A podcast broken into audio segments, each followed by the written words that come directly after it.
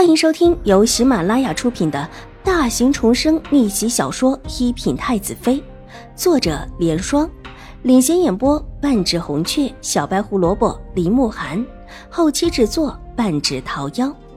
喜欢宫斗宅斗的你千万不要错过哟，赶紧订阅吧！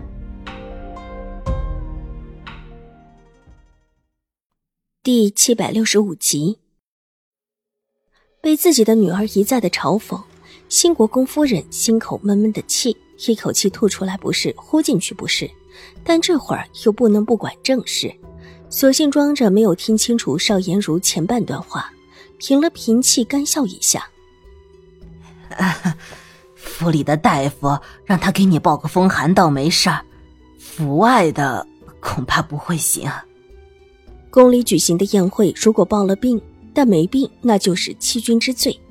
虽说宴会的事情不过是为了选妃，而且还听闻就是走个过场的选妃，但怎么着也是皇后娘娘的意思。真的违了皇后娘娘的意思，这事情就可大可小了。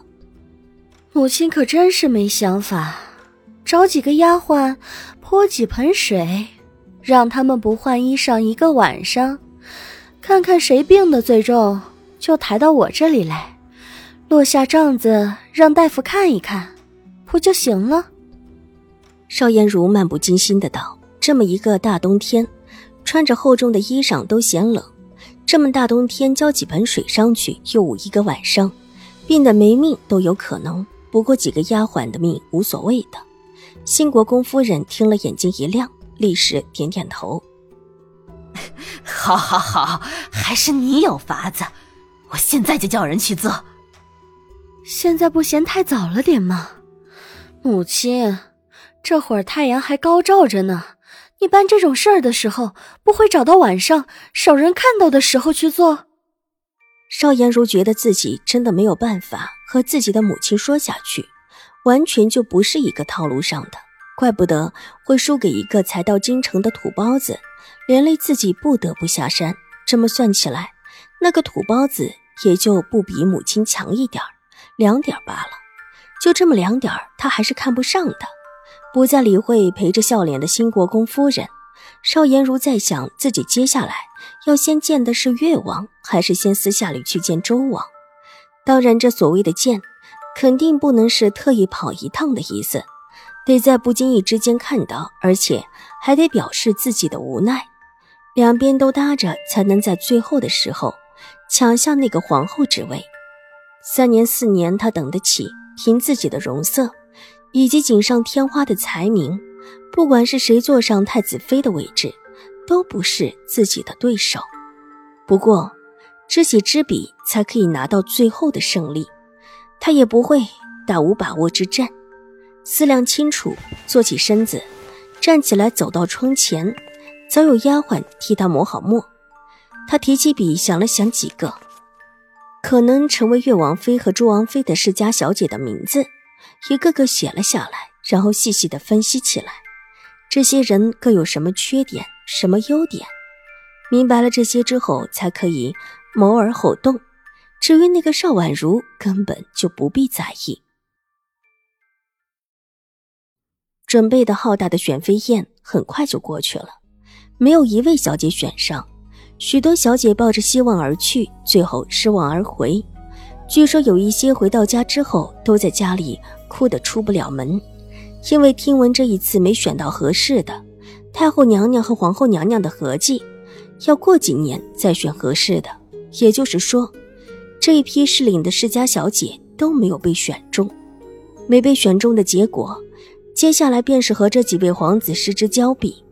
虽然说他们其中也可能会留下一二位，但大多数人没了希望，只能够另行婚配。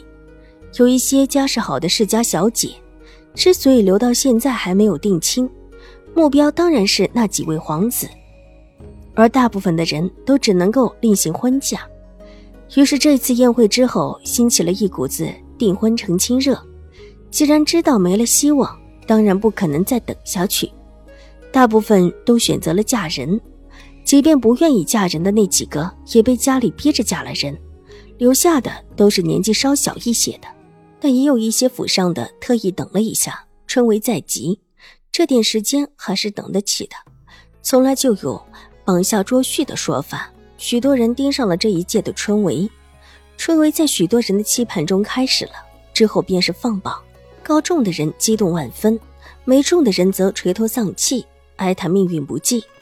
这一届的状元和探花居然都是熟人，和邵婉如记忆中一样的是，齐天宇中了探花。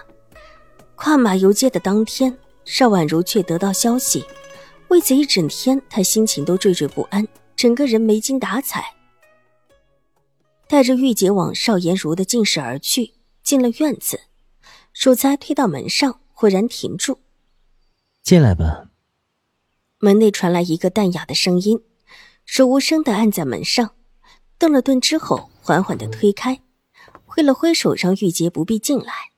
玉洁也听出了寝室里的是谁，放松下来，看了看墙角转出的小轩子，自觉的走了过去，和小轩子一起守在外面。楚留臣懒散的坐在铺在窗口的席子上面，斜靠着上面的小案几，头也没回，道：“过来。”桌子上有一壶茶，两个茶杯，两个茶杯都已经倒好，袅袅的青烟，使得那张低脸的俊脸越发的沉冷起来。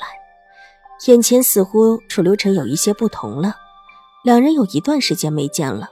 明秋师太现在在帮着楚留臣调理身体。但往往都是去陈王府，外面传闻这位陈王的身体越发的差了起来，几乎连府门都不出。以往还能时不时的去宫里见见太后娘娘，而今基本上都是太后娘娘实在想他了，从宫门的侧门去往陈王府见他。各种传言暗中都说，这位陈王可能不久于人世，现在缠绵病榻，竟是起不了身，估计时日无多。而眼下这位据说病入膏肓，已经起不了床的陈王殿下，这时候却好生生的斜靠在席子边的案几上，一派的悠然自得。